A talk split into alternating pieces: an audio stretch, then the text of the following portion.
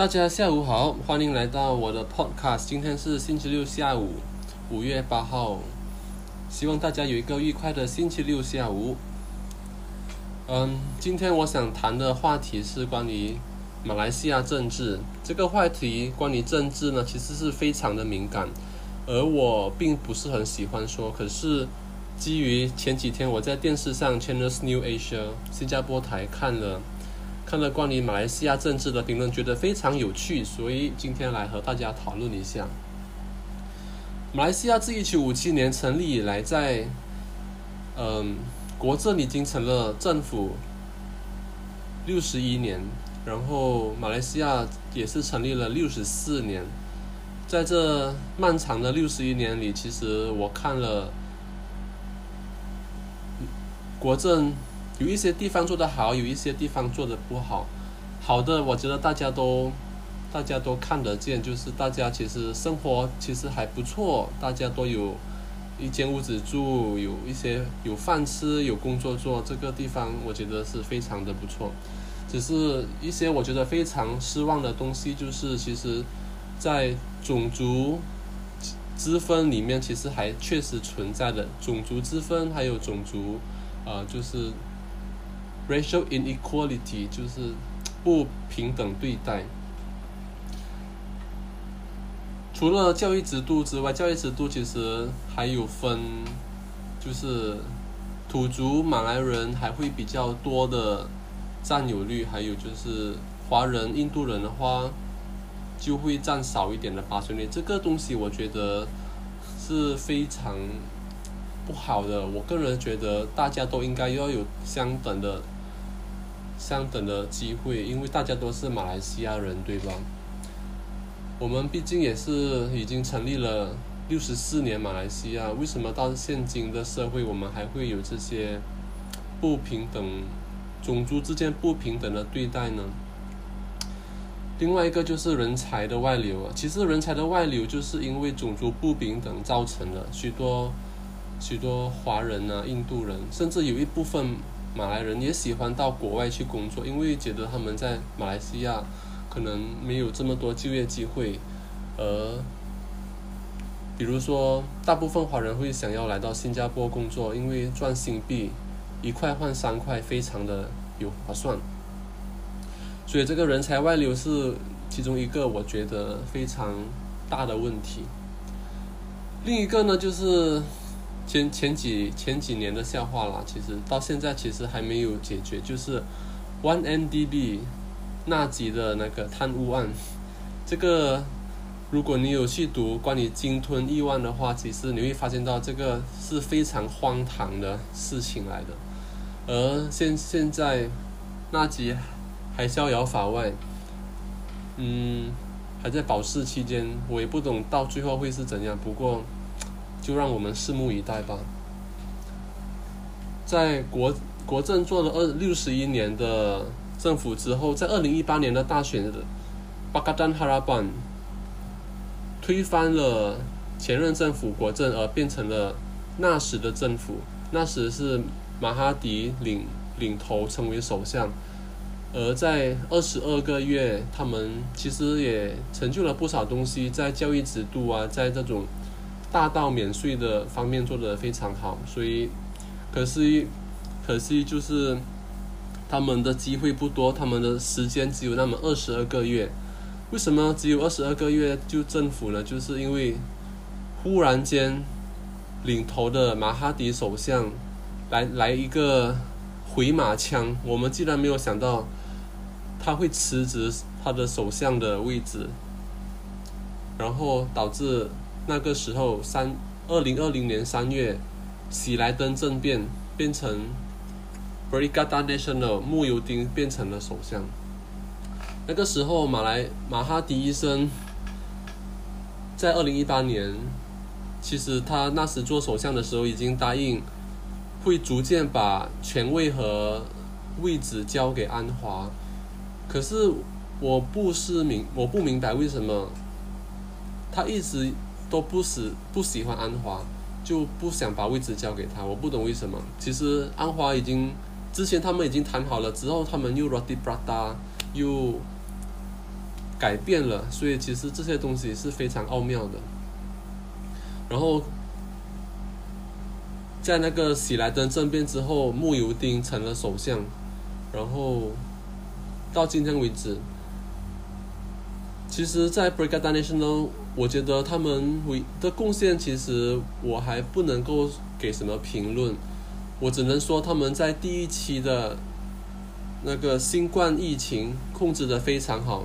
在沙巴选举之前，其实其实他们做的非常好。那时一天的 case 大概是二十多、十多，甚至没有，所以非常好。只是忽然间在沙巴选举之后，疫情又忽然间再次爆发，而一发不可收拾，导致今天的四千多个 case 一一天非常严重。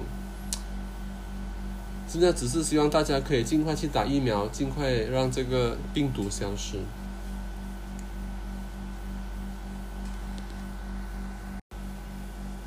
好了，说完马来西亚大局的政治走向之后，我们来讨论一下关于各大党派的人物吧。我们从马哈迪医生开始讨论。其实马哈迪医生，我第一次认识他的时候在。小学四年级的课本上知道，那时他是马来西亚第四任首相，也是有史以来连任最长的首相。他发展了国家好多个东西，比如说波顿沙嘎啊，那时非常的出名。还有，我觉得国油双峰塔还有吉隆坡塔也是他的年代造的，所以其实马哈迪对马来西亚的贡献是非常非常的大。可只是只可惜，我个人觉得他在老年的时候，他目前已经九十多岁了。九十多岁应该是享受晚年的时候，可是他还是非常的积极参与政治活动，而且是非常的明确自己想要做首相，然后想要谁做首相，想不想要谁做首相，这些是他非常明确的。只是他背后的目的，其实我不懂为什么老年。应该退休了吧？应该享福，应该其实他不缺钱，这个是我可以肯定的。只是他缺的是什么？人人生的目标吗？还是还是他对马来西亚有非常大的情怀，想要发展什么更加理想的东西？我不知道。只是我知道的，他不想让安华做首相。他跟安华之间有什么瓜葛？这个。我也不是很清楚，只是安华本身涉及两宗基奸案，我那时这个基奸案其实我觉得是非常悬的，非常可疑。我本身觉得是政治阴谋。安华跟他的老婆是个非常有榜样的夫妻，我觉得安华是一个非常正直的人，并不会做出这些这些基奸的东西。更何况现在非常可笑的，就是安华因为基奸案被送进监狱，可是现在忽然间他可以自由走入，就是他已经出来了，然后变成一个普通人，好像没有犯过罪一样。所以其实我不懂他们的差别在哪里，这些也是一些非常奥妙的事情在发生。乌统的领袖 Zahid 本身。也是有好多个 court case，然后他也是涉及一些和纳吉的案子，所以也是一个人来头不小的人物。林冠霖本身也是坐过两次牢，第一次茅草行动，第二次在马六甲，因为他帮一个妇女申案，所以被人家用法律的名义送进监牢，所以其实也是不简单。看来，在政治马来西亚政治里面，如果要走的非常好的话，真的是咖喱饭可要吃了不少啊。然后再说来，穆尤丁，穆尤丁政府现在是首相，然后我本身觉得穆尤丁那时在去年三月二零二零年的时候被推任为首相是。蜀中无大将，廖化做先锋的的一个方向。那时，马哈迪忽然间辞职了，不干了，然后又书中又在国家里面又没有一个非常适合的人选，结果穆尤丁被选上了，成为首相 b r i g a d a National 成了政府。这些是没有经过人民的投票的，是根据政府的委首相的委任，嗯，最高元首的委任，然后就这样子成了政府。我们国人也。是非常惊讶，不过也无法做些什么事，我们只能拭目以待。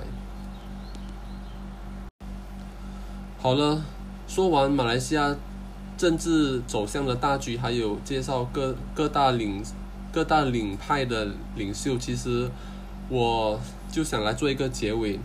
马来西亚政治其实我本身非常不喜欢的就是政治青蛙。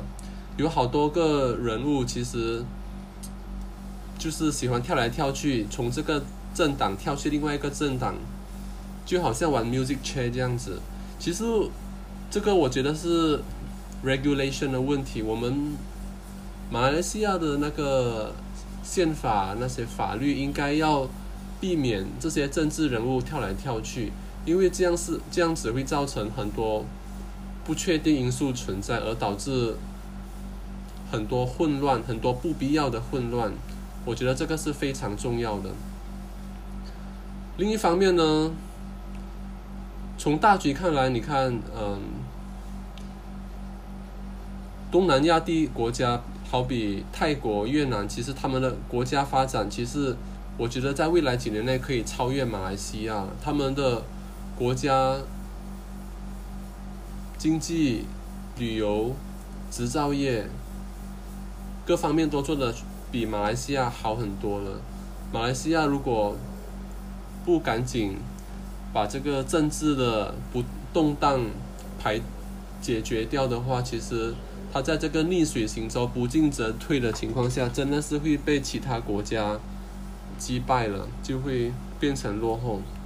所以这一方面是我们必须注意的。还有一个东西，顺道一提，而且是非常重要的，就是，呃，你们看一下泰国、越南他们的教育制度，小学生已经开始学 programming，开始学关于 IT 的东西。